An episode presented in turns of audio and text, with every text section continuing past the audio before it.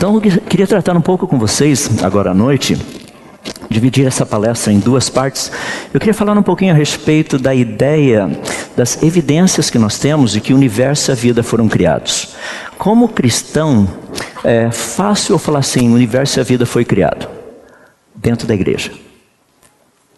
Vai numa universidade e tente fazer a mesma coisa. É, é um pouquinho diferente. A argumentação é diferente. Não é nada sem coisa do outro mundo, mas é quase um universo paralelo.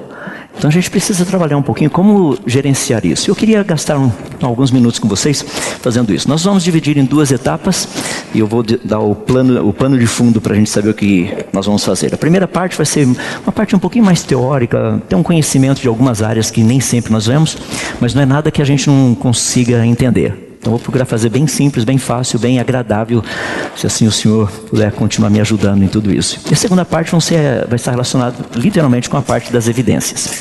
Deixa eu começar falando um pouquinho para vocês, eu quero colocar as imagens lá que eu acho que fica melhor um pouquinho.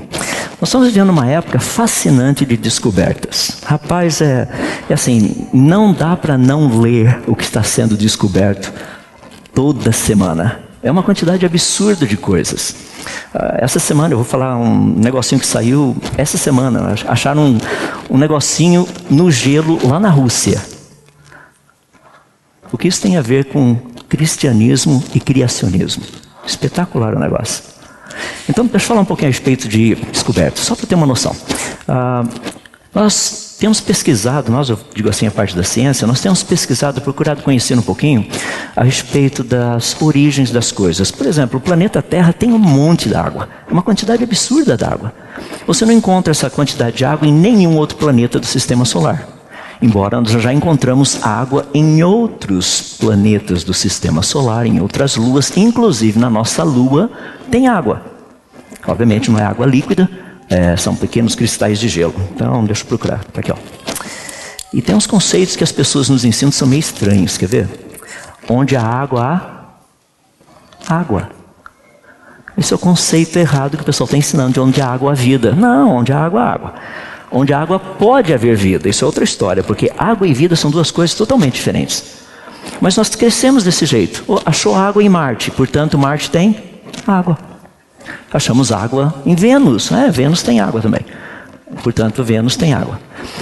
Percebe a diferença entre fazer uma afirmação científica baseada na evidência científica e fazer uma afirmação não científica baseado em crença ou crendice científica? Onde há água, há vida. Não, onde há água, há água. E por isso nós estamos pesquisando essas questões. Então, de onde teria vindo a água que existe no sistema solar? A primeira teoria, e a teoria que tem sido trabalhada e já foi derrubada, e o pessoal continua ensinando ainda, é que essa água teria vindo dos cometas. Cometas são esses corpos celestes que circulam aqui pelo sistema solar. Passou um deles aqui umas semanas atrás, ainda é visível, mas só com o telescópio Hubble. Ele veio de fora do sistema solar. Bem interessante isso daí. O pessoal está bem animadinho estudando. Dá para a gente aprender um pouco da composição. Porque cometa tem água. É uma, um blocão de gelo uh, circulando pelo sistema solar.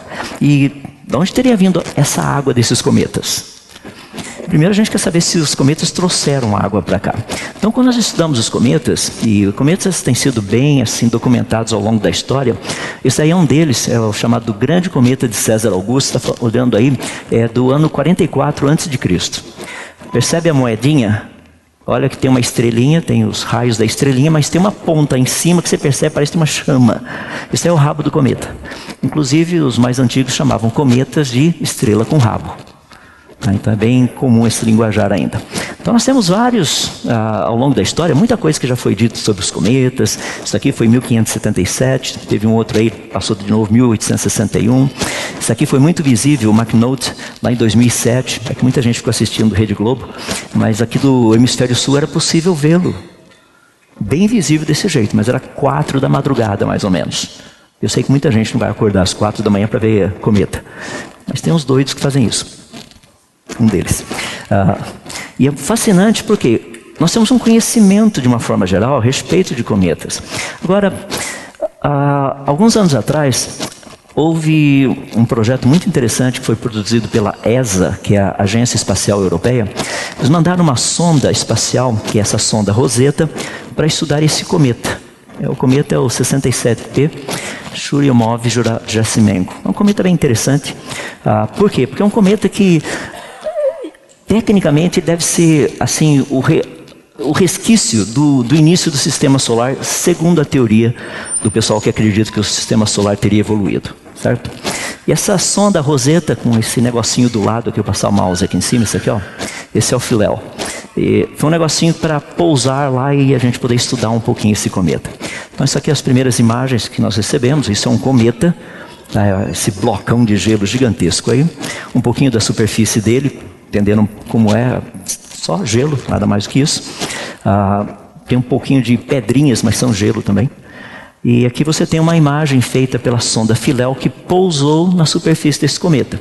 Aqui nós não entendemos o, a massa do cometa muito bem, nós, quando eu digo a parte da ciência. Então, essa sonda era para pousar devagarzinho, como se fosse uma pena, e ficar. O problema é que a superfície do cometa era muito mais dura do que a gente pensava, então, quando ele pousou, embora tendo pousado com uma pena, essa peninha saiu pulando. E essa partezinha do filéu foi parar num lugar que a gente não queria, ou seja, na sombra. Tem tanto lugar no cometa, no sol ele parou na sombra. Um amigo meu brincou e falou assim: deve ser mineiro. Não, não era mineiro isso daí, isso daí era europeu, mas foi parar na sombra. Estava quietinho sossegadinho. Então dá para ver um pouquinho como é a estrutura de um cometa, ou seja, a superfície dele a literalmente 30 centímetros de distância da câmera. Isso que a gente está vendo ali. E foi interessante porque no finalzinho da, da missão, é, um dia antes da missão terminar, eles acharam onde é que estava esse negocinho. Naquela parte lá de cima, tá vendo ali, ó? Olha onde é que ele foi parar. Agora, a informação que nós queríamos, a principal delas, essa sonda nos mandou. Quando nós falamos de água na Terra, nós temos dois tipos de água no nosso planeta. E não é água doce e água salgada. Deixa eu explicar. Existem dois elementos químicos que são muito parecidos. Um deles é o hidrogênio, deles é o hidrogênio, o outro é o deutério. O hidrogênio, ele tem um próton e um elétron em volta dele. O deutério tem um próton e um nêutron e um elétron em volta dele. No planeta Terra, a proporção de água feita por hidrogênio e água feita por deutério é essa que vocês estão vendo aqui. Para cada uma molécula de H2O, desculpe, de D2O, existem uma molécula de deutério e oxigênio, existem 6 mil moléculas de H2O. Então a proporção é 1 para 6 mil. E no cometa era só uma para 1900. O que isso significa? É que a água que está no planeta Terra não veio dos cometas. Isso já foi resolvido. Então agora nós queremos saber de onde veio a água. Fascinante, não é? Porque ninguém pensa muito, só abre a torneira e vê a água. E de onde veio a água? Ah, tem muita coisa legal a respeito disso. Isso é só um pouquinho para a gente entender como funciona essa dinâmica das descobertas científicas. E o principal papel da ciência nem sempre é dizer o que é, o, o que seria a causa. Geralmente o nosso papel é dizer o que não poderia ter sido a causa. Então esse é um papel muito legal, muito bonito que a ciência tem. Então deixa eu tratar um pouquinho com vocês dentro dessa área do criacionismo, mais especificamente. A gente vai pela busca pela verdade dos fatos. Eu dividi assim a, a fala em duas, então vou tratar primeiro essa parte que está em vermelho. Eu queria fazer algumas considerações básicas, vamos tratar de alguns conceitos básicos, depois nós vamos tratar de alguns conhecimentos básicos. E depois a gente vai falar dos argumentos básicos, vamos falar das propostas básicas e das evidências básicas. Então é tudo básico. Espero que todo mundo saia daqui com o básico. Essa é a minha oração, é isso que eu estou pedindo a Deus. Então, se eu olhar essas três primeiras aí, deixa eu fazer algumas considerações que são importantes, começar por elas. Quando nós falamos de considerações, tem algumas coisas que são muito interessantes. Eu, eu vejo muita gente usando a Wikipedia, ou uma delas, né? E o pessoal deposita uma fé na Wikipedia que não consegue depositar na Bíblia. Ou seja, leu a Wikipedia como se fosse algo totalmente certo, sem erro nenhum. Deixa eu dar um exemplo por quê? Porque tem muita coisa errada lá. Primeiro, tem um universo de ignorância lá dentro também. E a gente precisa entender. Olha algumas definições que nós encontramos lá sobre criacionismo. A história do criacionismo é parte da história da religião, embora o termo propriamente dito é moderno. Então, o criacionismo não é parte da história da religião. Se você for ver, criacionismo já existia na Grécia Antiga, era parte do estudo da filosofia, não da religião. 500 anos antes de Cristo, já tinha essas discussões filosóficas se o universo e a vida teriam sido criados ou se eles teriam surgido espontaneamente. Então é um pouquinho diferente a dinâmica ali. Uma outra que é muito interessante, essa que está logo embaixo, o criacionismo é a crença religiosa de que a humanidade, a vida, a terra e o universo são a criação de um agente sobrenatural. Então a gente precisa entender um pouquinho melhor o que é isso. Então deixa-me falar a respeito dessa ideia do criacionismo para nós entendermos um pouquinho a etimologia da coisa. Ah, vamos pegar, por exemplo, a palavra naturalismo. Tem esse ismo no finalzinho. Uh, ele trata a ideia principal do ismo ali, esse sufixo é de um sistema de pensamento, um princípio, uh, um movimento ideológico, essa é a ideia principal. E a primeira parte, naturalismo, significa, o natural, desculpe-me, significa causado pela natureza. Então, a ideia de naturalismo, quando a gente ouve esse termo naturalismo, tecnicamente significa isso. É um ponto de vista filosófico filosófico, no qual qualquer coisa que não a origem esteja relacionada com a natureza não pode ser aceito. No mínimo está errado. Então, naturalismo tem essa conotação. Agora, perceba que naturalismo não é terminologia religiosa, é terminologia filosófica. Se você pegar evolucionismo, é a mesma coisa. Evolução, o ismo lá no finalzinho, sistema, princípio e tudo mais. A parte da primeira evolução significa um desenvolvimento gradual. Ou seja, a definição é um conjunto de propostas básicas cujo objetivo é demonstrar que ao longo do tempo houve um aumento de complexidade. É por isso que as pessoas usam, usam um linguajar meio estranho, né? de vez em quando falam assim, não, o ser humano está evoluindo. Alguém viu o resultado do teste PISA? Eu tenho acompanhado isso ao longo desde 2000, tá? Literalmente o Brasil pisa na bola nesse teste. Ou seja, a gente continua lá embaixo. E tem muita gente que fala assim: não, mas a situação está melhorando. Olha, eu quero dizer para vocês que esse teste PISA, que saiu agora dia 3 de dezembro, ele avalia tudo o que aconteceu de 2003 para cá não avalia 2018 ainda, porque 2018 é o resultado. Então dá para ter uma ideia do que o PT fez. Falando nisso, eu sou contra o PT. Porque uma estrela com o número 13 recebe o nome do quê?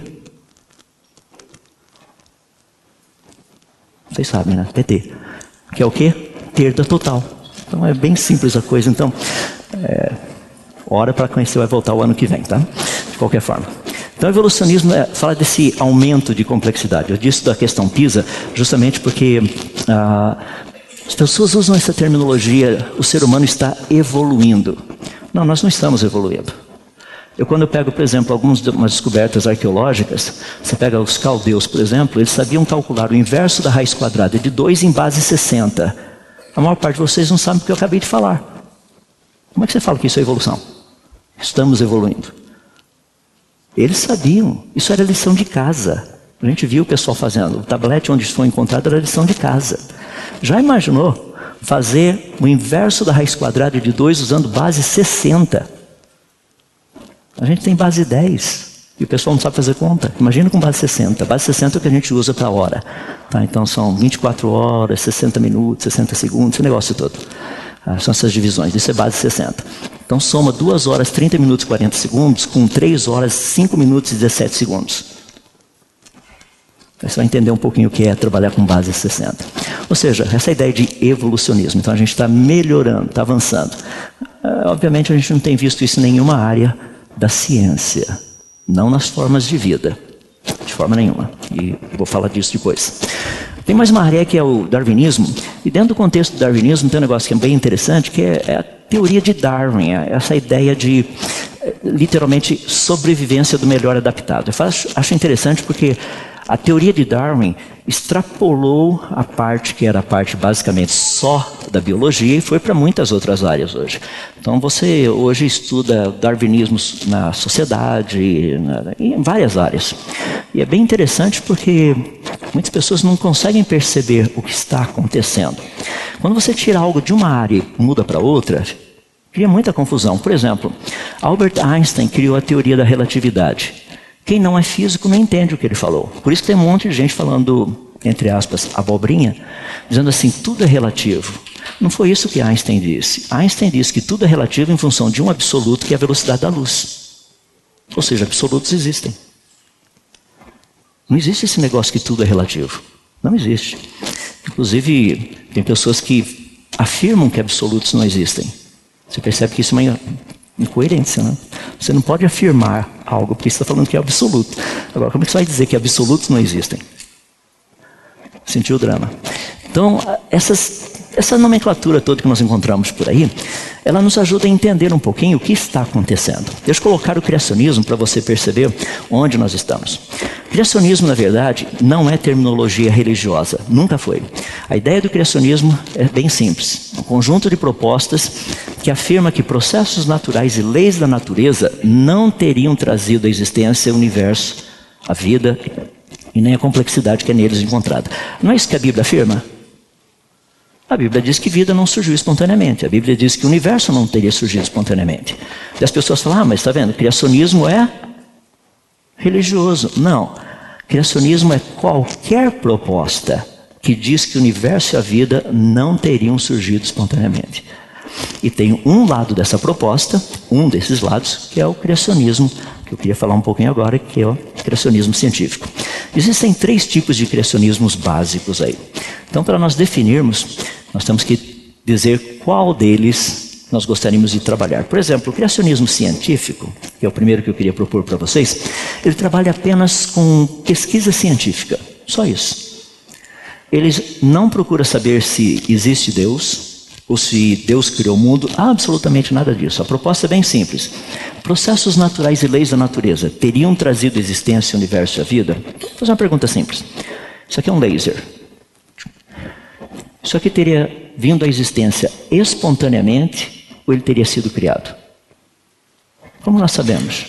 Cientificamente, não pode ser intuição. Eu acho. Não, nós sabemos que processos naturais e leis da natureza não criam isso. Não sabemos.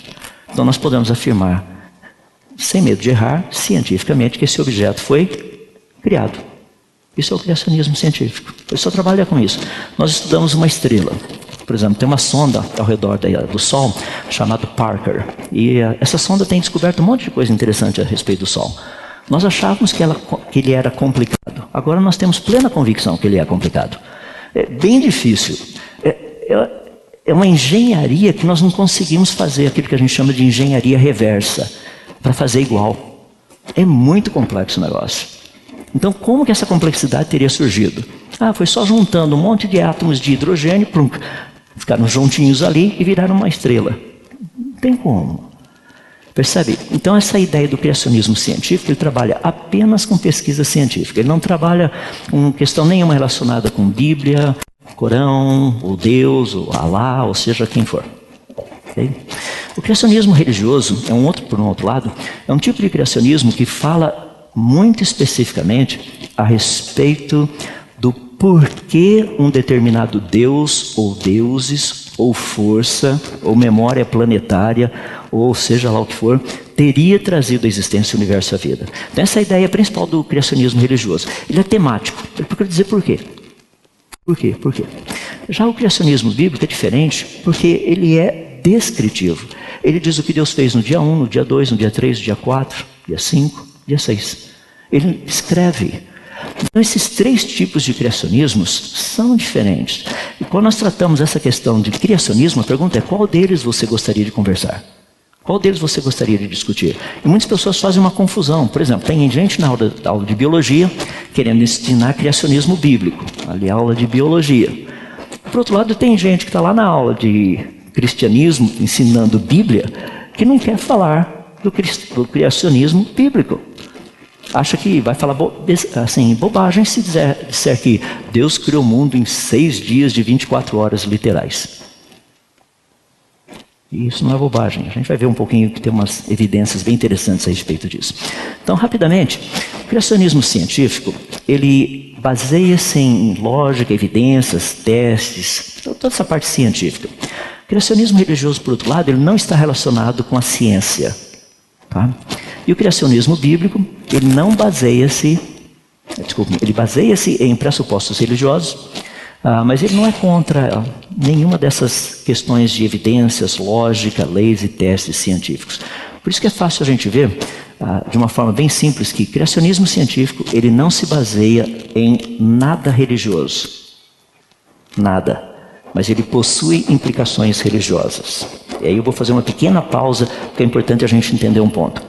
Muita gente tem dificuldade de entender implicação religiosa. Então, se tem implicação religiosa, não pode ser científico. Fazendo um parêntese aqui dentro do criacionismo científico.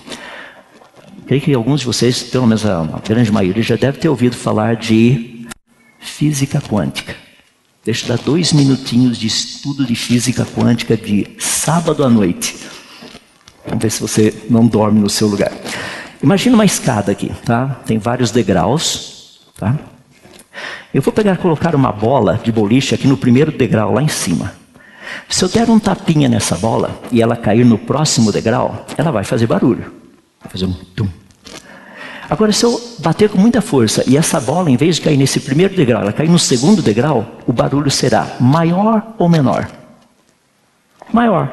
Em vez de fazer tum, ele vai ser tum. E se eu jogar, bater com mais força ainda essa bola, ela não bater nem no primeiro, nem no segundo, cair direto no último degrau lá embaixo. Vai ser pum. O barulho será maior. Isso é física quântica, é, é a física dos saltos. Tá? Física quântica todo mundo estuda, não estuda? Bom, eu tive que estudar, ainda continuo estudando, e faz parte do pacote. Qual a implicação religiosa da física quântica? Hinduísmo, castas. Ou você está nessa casta, ou nessa casta, ou nessa outra casta. Agora, só porque o hinduísmo, ou seja, desculpe, só porque a física quântica possui uma implicação religiosa, ela não é ensinada. Percebe o problema? Não, a gente tem que ensinar. Normal. Então nós ensinamos a física quântica sem nenhum problema, mesmo que ela tenha implicações religiosas. Por que, que nós não podemos ensinar o criacionismo, mesmo que ele tenha implicações religiosas? Não tem nenhum problema. Esse é o criacionismo científico. O criacionismo religioso, ele não se baseia em absolutamente nada de ciência, ou seja, seus pressupostos são religiosos, ah, toda a sua ideia, não tem nenhuma implicação científica, é um negócio bem interessante. E já o criacionismo bíblico é um pouquinho diferente, para não dizer totalmente diferente, porque ele baseia-se em pressupostos religiosos. Uma coisa espetacular. Já leu a Bíblia, Gênesis capítulo 1, primeiro versículo, começa dizendo assim: No princípio Deus. Ele nem fez uma introdução para introduzir Deus, ele já começa dizendo que Deus fez. Ele não fala a respeito dele, não dá detalhes, fala, no princípio criou Deus os céus e a terra. E ele vai dali para frente. Isso é uma pressuposição religiosa? É, claro que é. Mas perceba que o criacionismo bíblico ele possui implicações científicas reais. Essa é a diferença. Então, deixa eu colocar todo o pacote junto aí para a gente ver como é que funciona. Porque tem uma confusão de termos, né? Tem gente que fala assim, não, design inteligente é criacionismo e toda essa confusão. Deixa eu colocar dessa forma. Imagina esse círculo azul, ali dentro tem tudo aquilo que nós chamamos de criacionismo científico. Todas as suas propostas, tratando com processos naturais, leis da natureza. Do lado de fora desse círculo tem o criacionismo religioso. Não tem nada a ver com o criacionismo científico. Mas eu vou colocar um outro círculo ali que é o criacionismo bíblico. Perceba que uma parte desse círculo do criacionismo bíblico está em cima do criacionismo científico. É porque os dois falam as mesmas coisas. São iguais? Não. Algumas coisas os dois falam. Vou colocar dentro desses círculos aí mais um, que é literalmente o design inteligente. Design inteligente é uma busca por sinais de inteligência. Tá? Então, design inteligente está dentro do pacote do criacionismo científico. Eu vou colocar ali do lado esse quadradão bem grande, teoria da evolução. Eu fiz quadrado porque quadrado não rola. Então, só para deixar claro que a teoria não vira. Então, de qualquer forma, a gente continua estudando, tem que estudar, faz parte do pacote. Mas teoria da evolução tem os pacotinhos aí, tem as suas propostas também. Já percebeu? Olha onde eu estou com o meu mouse, essa flechinha aqui. Perceba esse pedacinho ali dentro. Deixa eu dar um exemplo onde todos eles falam a mesma coisa. A Bíblia diz que Deus criou plantas e animais segundo as suas espécies. O criacionismo científico trabalha com plantas e animais e suas espécies. A teoria da evolução trabalha com plantas e animais e as suas espécies. E design inteligente, a mesma coisa. Então percebe, todos eles trabalham com essa ideia de espécies. Isso é só um exemplo, tem outros. Então dá para ter uma noção como a coisa funciona. Por isso que eu disse, nós precisamos saber o que, que nós vamos conversar. Vamos tratar do criacionismo científico, religioso ou bíblico. Então dá para a gente separar os três. os três. Deixa eu falar um pouquinho só do criacionismo científico, só para você ter uma noção. O criacionismo científico tem um negócio bem interessante que é o seguinte: ela não é uma tentativa de provar que Deus criou o mundo, nem tampouco que Deus existe. Você sabe que as duas são impossíveis de serem provadas. Né? Eu consigo provar que o mundo foi criado, eu não consigo provar que Deus criou o mundo. E eu não consigo provar que Deus existe. Ah, Hebreus capítulo 11, verso 3 diz assim: Pela fé entendemos que foi o universo formado pela palavra de Deus. Pela fé eu entendo que foi pela palavra de Deus que o universo foi formado. Eu não preciso de fé para aceitar que o universo foi formado. Mas eu preciso de fé para aceitar que o universo foi formado por meio da palavra de Deus. Então não é possível provar que Deus criou o mundo, mas é possível provar que o mundo foi criado. Isso é. Outro, quando lá em Hebreus 11, 6, diz assim: De fato, sem fé é impossível agradar a Deus. Porquanto aquele que se aproxima de Deus deve o quê? Crer que Ele existe. Se for possível provar que Deus existe, daí já não é mais pela fé. Então são duas áreas assim, bem interessantes. E o criacionismo científico não trata, não procura nenhuma das duas. Por quê? Porque a Bíblia mesmo nos diz que seria impossível provar cientificamente que Deus existe ou que Deus teria criado o mundo. Eu, vocês já ouviram do 3 em 1, né?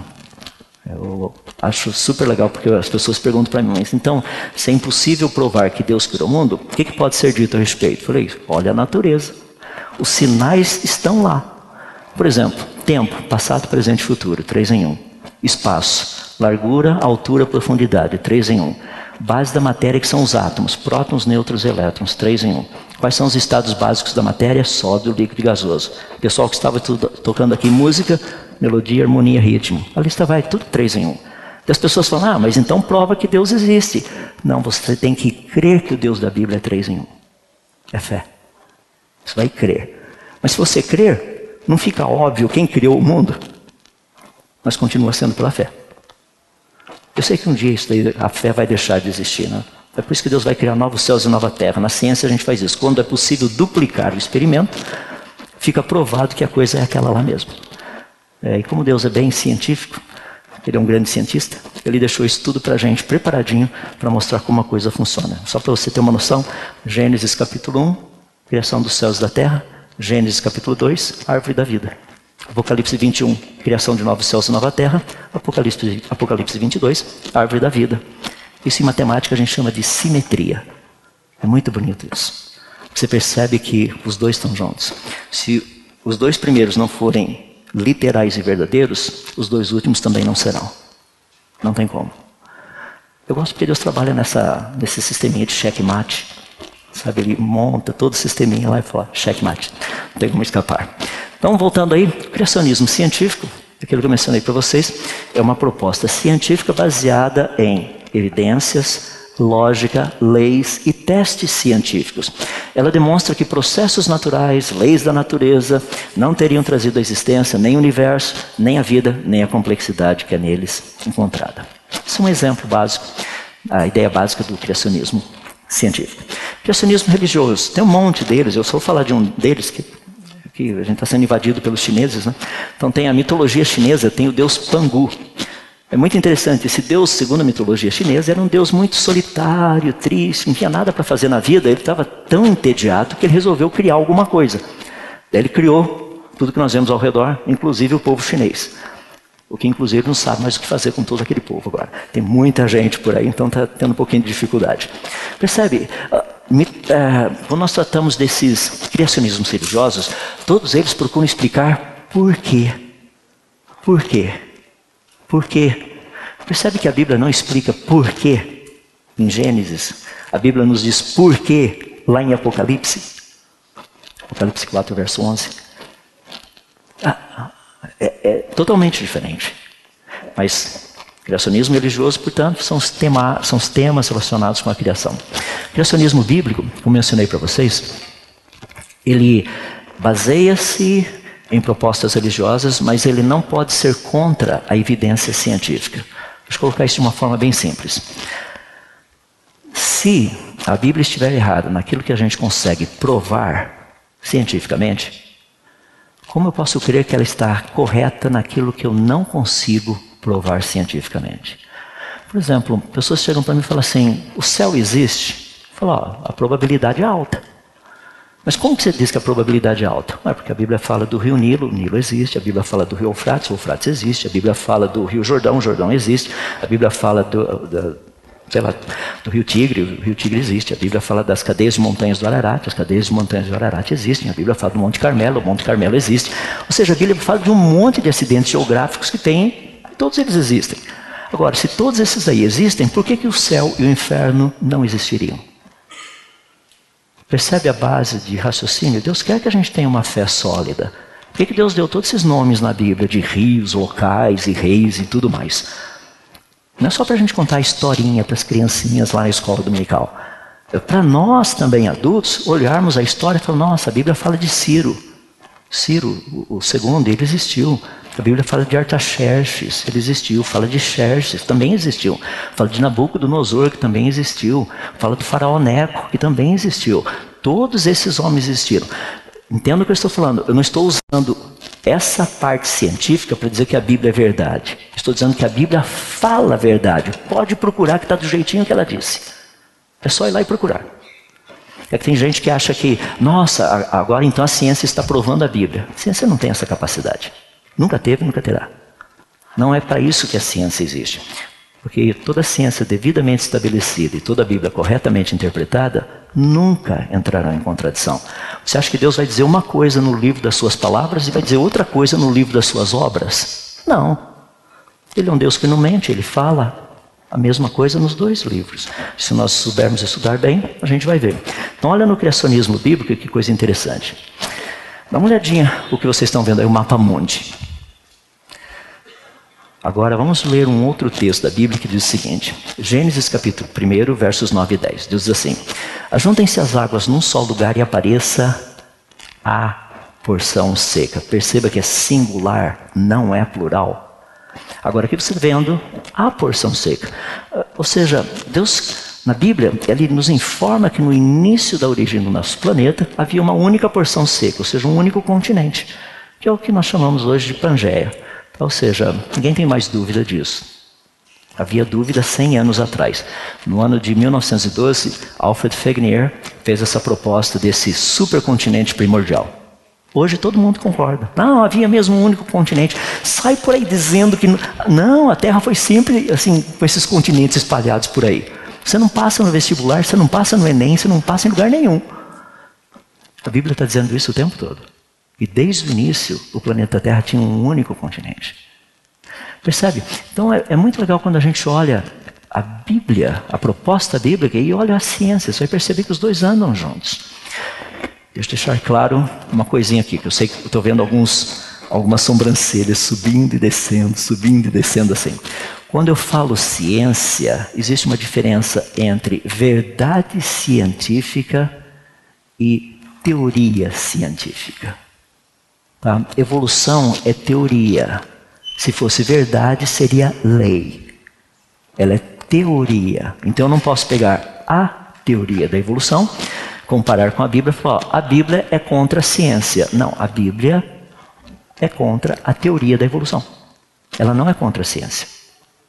Porque a ciência devidamente estabelecida vai dizer exatamente a mesma coisa que a Bíblia diz.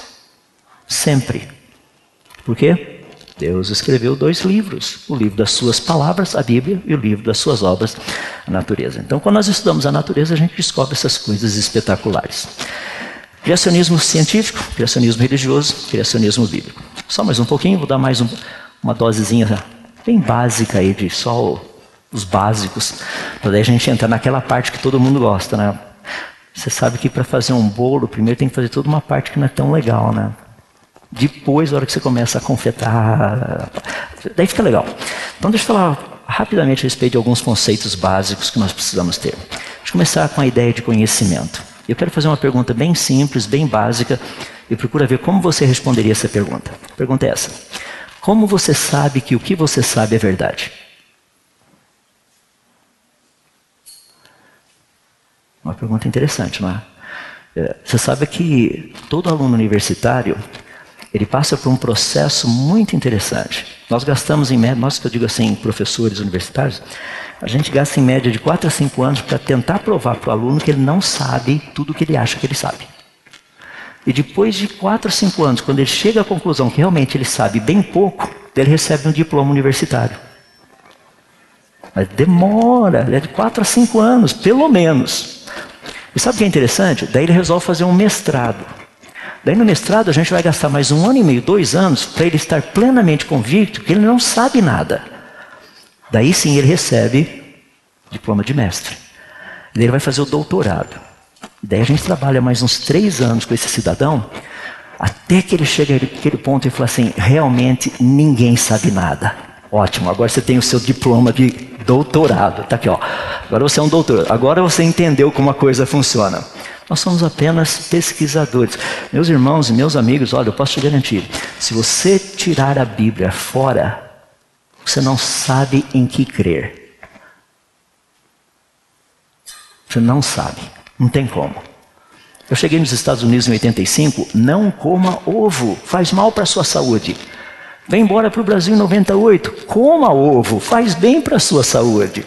Decide, afinal de contas, come ou não come. Ciência muda. Hoje nós estamos vivendo uma crise de identidade. Por exemplo, você é o que, afinal de contas? Essa é ideologia do gênero.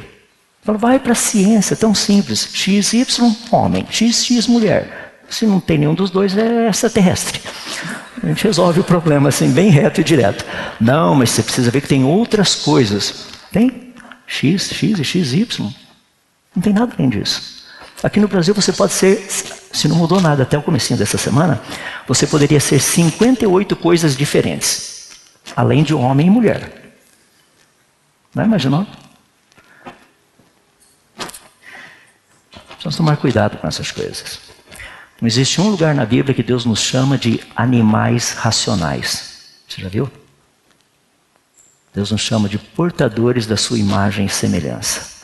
É por isso que você vai num presídio, você percebe uma lei moral dentro do presídio que muitas vezes você não acha do lado de fora do presídio. Você fala, mas como é que pode ali dentro ter essas coisas? É porque nem tudo da imagem do Senhor Deus que nos foi dada foi perdida. Ainda não foi. Então, como você sabe que o que você sabe é verdade?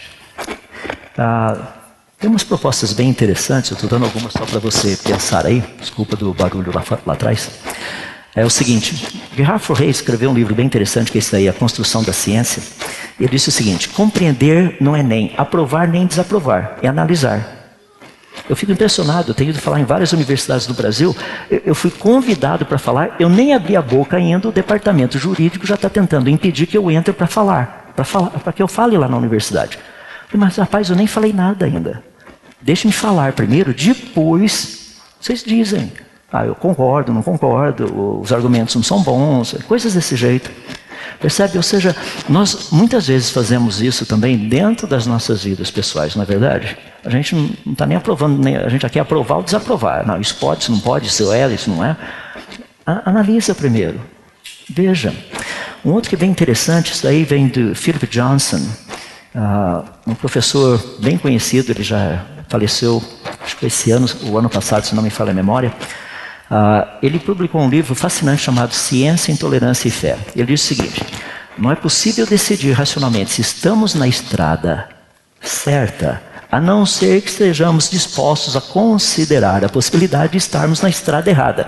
Você já pegou carona com alguém que tem certeza para onde está indo e ele não tem a menor noção para onde ele está indo? Você fala, nós já passamos por esse lugar aqui. Ele não está usando GPS, porque ele sabe para onde ele está indo. Ele não usa nem o Waze, nem o Google Maps, mas ele sabe para onde está indo. Você passa na praça, fala, já passamos por aqui. Fala assim, não, é sua imaginação. Não, não é minha imaginação. Ah, rapaz, só skip, skip, skip, skip, skip. Voltando de novo ao normal.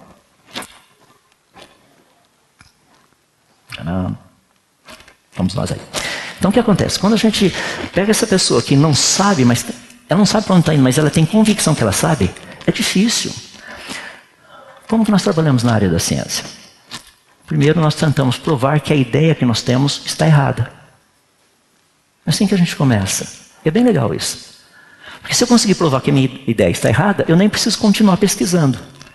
Agora, para e pensa. Se nós já sabemos o que nós estamos fazendo, a gente nem chama isso de pesquisa. Percebe? Ou seja, Como que funciona essa dinâmica toda? Deixa eu colocar isso daí nas palavras de um professor da Universidade de Coimbra.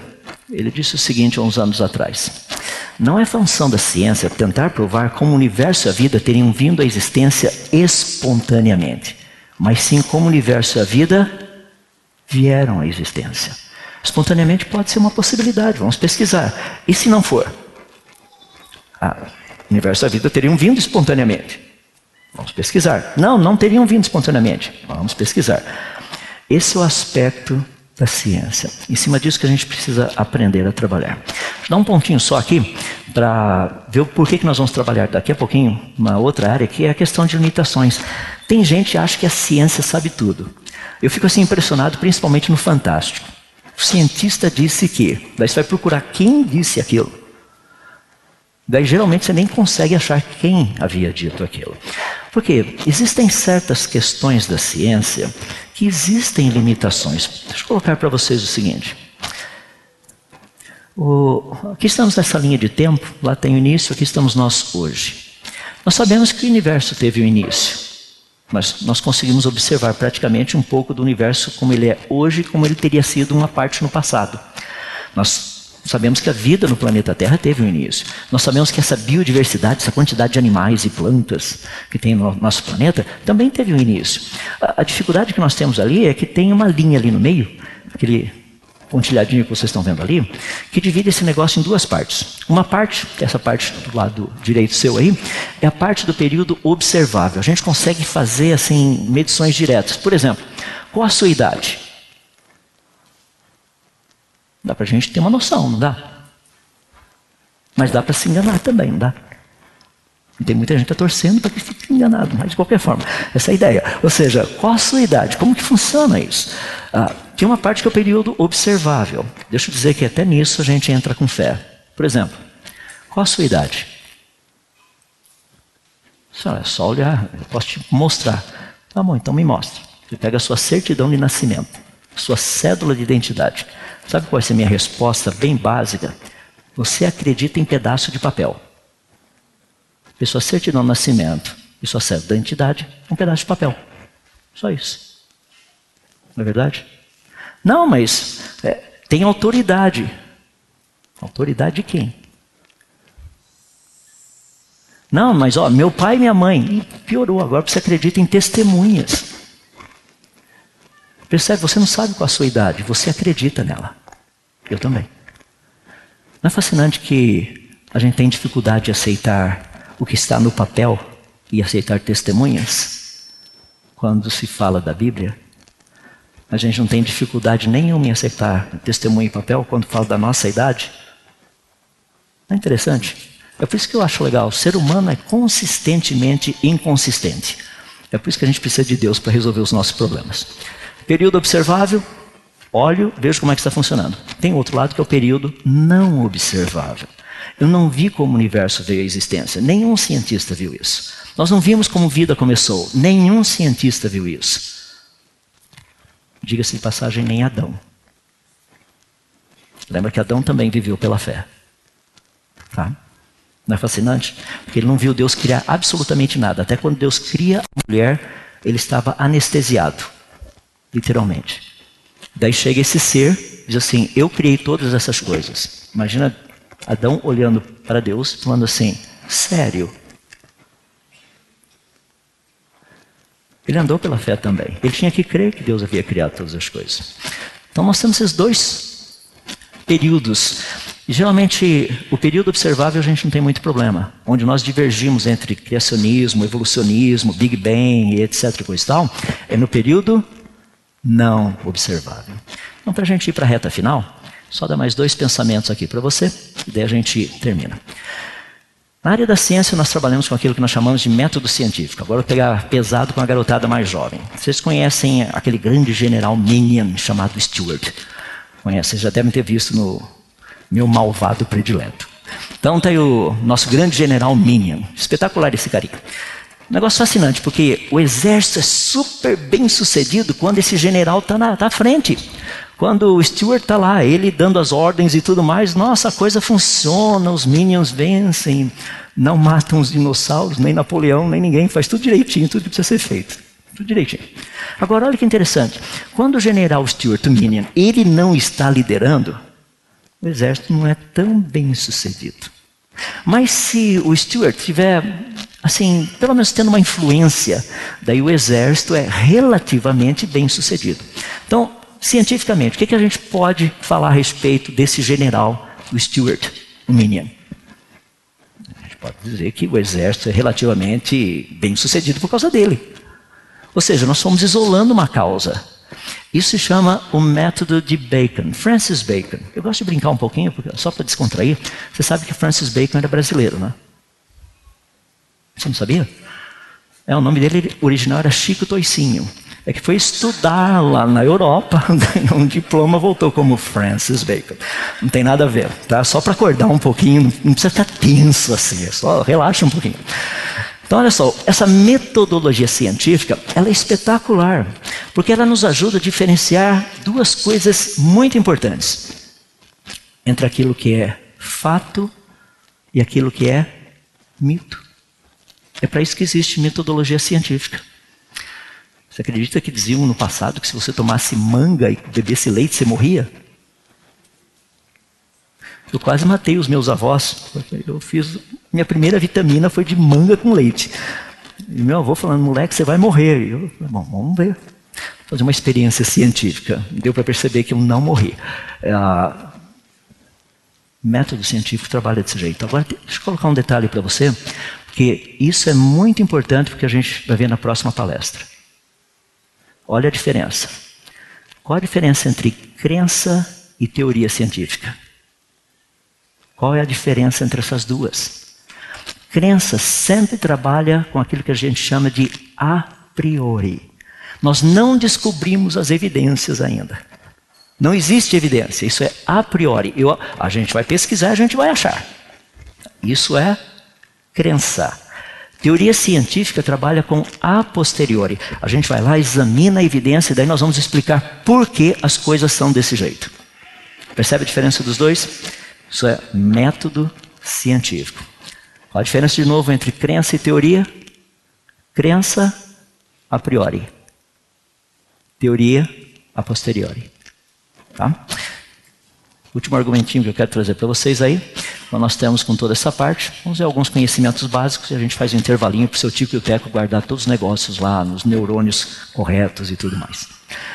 Deixa eu falar um pouquinho a respeito de leis da natureza. O que são essas leis da natureza? Tem um monte delas. Coloquei só algumas delas aí. Agora, as leis da natureza são coisas que os cientistas descobrem. Nós não inventamos as leis da natureza. Percebe? A gente vai lá estudar e descobre isso. Por exemplo, as leis de conservação de massa, de energia, todos esses negócios. Quando a gente trata de gravitação universal, quando você fala de eletricidade, magnetismo, reflexão, refração da luz, todas essas coisas doidas aí. Ou seja, todo esse negócio. Isso aí são leis, leis da natureza. Vou dar um exemplo bem simples, que é uma coisa bem legal. Quer ver? Por exemplo, se você pegar duas coisas parecidas, no caso cargas elétricas, carga elétrica positiva, carga elétrica positiva. Se eu colocar as duas pertinho, uma da outra, o que, que acontece? Repelem. É igual. Não, deixa quieto. Ah, mas se eu colocar uma. Eu já ia falar coisa que já, ia cair no aspecto político da coisa, mas melhor não. Então vamos deixar aqui, quieto. Se, se eu pegar uma carga elétrica positiva e uma negativa, o que, que elas fazem? se aproximam. Então isso aí é uma. Nós descobrimos que a natureza funciona desse jeito. Essa é uma lei. Agora vamos parar de pensar um pouquinho. Como que essa lei teria surgido? Você acha que no início do universo, vamos pegar a teoria do Big Bang só para pensar um pouquinho. Logo no início do universo aparecem dois prótons. Tum, tum. Tá? Os dois prótons vão chegando pertinho um do outro. Chegam pertinho, pertinho, eles falam um para o outro o quê? É, muita energia positiva por aqui. Vamos repelir, vamos repelir. Você acha que os prótons fizeram isso? Ou dois elétrons. Dois elétrons, sabe, elétron tem carga elétrica negativa, sempre deprimido, assim, ficam aqueles dois pertinho aqui. Não, vão ficar longe, ficar longe. Você acha que foram os prótons e os elétrons que criaram essa lei? Claro que não. Sabemos que eles não criaram. Agora, qual a origem das leis da natureza? Percebe que o problema fica mais sério? A gente sabe que a origem das leis da natureza não foi a natureza. Isso é uma coisa espetacular também. Ou seja, essas leis que nós descobrimos na natureza, portanto, o que elas fazem apenas ah, elas nos ajudam a entender por que a natureza se comporta do jeito que ela se comporta. Se eu pegar o meu laser aqui, soltar aqui, ele cai? Cai. E se a gente apagar a luz e soltar, ele cai também? Até com luz apagada. E se a gente for na lua e soltar o laser, esse negocinho, ele cai também? Claro que cai. A lua também tem gravidade. Se a gente for em qualquer lugar por aí, soltar, ele cai? Ele vai cair. Por quê? É porque ele é caidinho. Não, é porque tem uma lei, uma lei chamada o quê? Lei da gravidade. A gente sabe o que é gravidade? Não, a gente só conhece a lei. Nós não sabemos o que é gravidade. A gente sabe como ela age. É por isso que eu gosto de usar esses exemplos quando pessoas chegam para mim e falam assim: como é que você pode falar de coisa que você não sabe? Por exemplo, você sabe quem é Deus? Eu pergunto para a pessoa: você sabe o que é gravidade? Mas como é que você aceita a gravidade? Mas se você tem dúvida da gravidade, eu tenho um apartamento, 18 andar, sobe, eu jogo você de lá. Você tem, vai ter mais ou menos, se eu não errei nos cálculos, quase seis segundos para mudar de ideia. É o tempo da queda. É bem interessante. Percebe? As leis da natureza não foram criadas pela natureza e os cientistas não criam essas leis, nós só abrimos essas leis. Então, para terminar, deixa eu falar do outro lado da história, uma das leis da natureza que é muito bonita, lei da biogênese. O que, é que essa lei nos diz? Vida gera vida. Essa é uma lei. Não existe a lei da abiogênese. Ao barrinho virou vida. Não existe isso. A lei da natureza que nós descobrimos diz o quê? Que vida gera vida. E o último que eu queria deixar só para você pensar um pouquinho são os processos naturais. Tem uma quantidade muito grande deles, só alguns para você pensar um pouquinho. Combustão, tem morte, nascimento, transpiração, todas essas coisas. São todos processos naturais. Tem alguns deles aí, esse é um dos que eu mais trabalho, a parte da corrosão química, tentando parar um pouquinho disso. Tem erosão também, fotossíntese. Então dá para ter uma ideia do que seriam esses argumentos, ou seja, essas argumentos não, que seriam esses processos naturais. Para a gente fechar esse pacotinho, tá? O que nós vimos até aqui então? Existem três tipos de criacionismos e a pergunta é qual dos três a gente gostaria de conversar? Criacionismo científico, religioso ou bíblico? Uma outra parte também que é muito importante, que é, afinal de contas, quais são os básicos que a gente trabalha com eles. Por exemplo, o que você sabe, como você sabe que o que você sabe é verdade? E quando nós entramos nessa área final, a ciência, ela usa metodologia, metodologia científica, para diferenciar aquilo que é crença daquilo que é verdade. A gente pode trabalhar fazer teoria em cima disso. O que eu gostaria de deixar para vocês, é o que a gente vai ver agora, são isso daqui. Quais são os argumentos básicos que nós temos, então, dentro da, da ideia do criacionismo? Quais são as propostas básicas? Quais são as evidências? Deixa eu colocar por que isso é importante, daí a gente faz um intervalinho.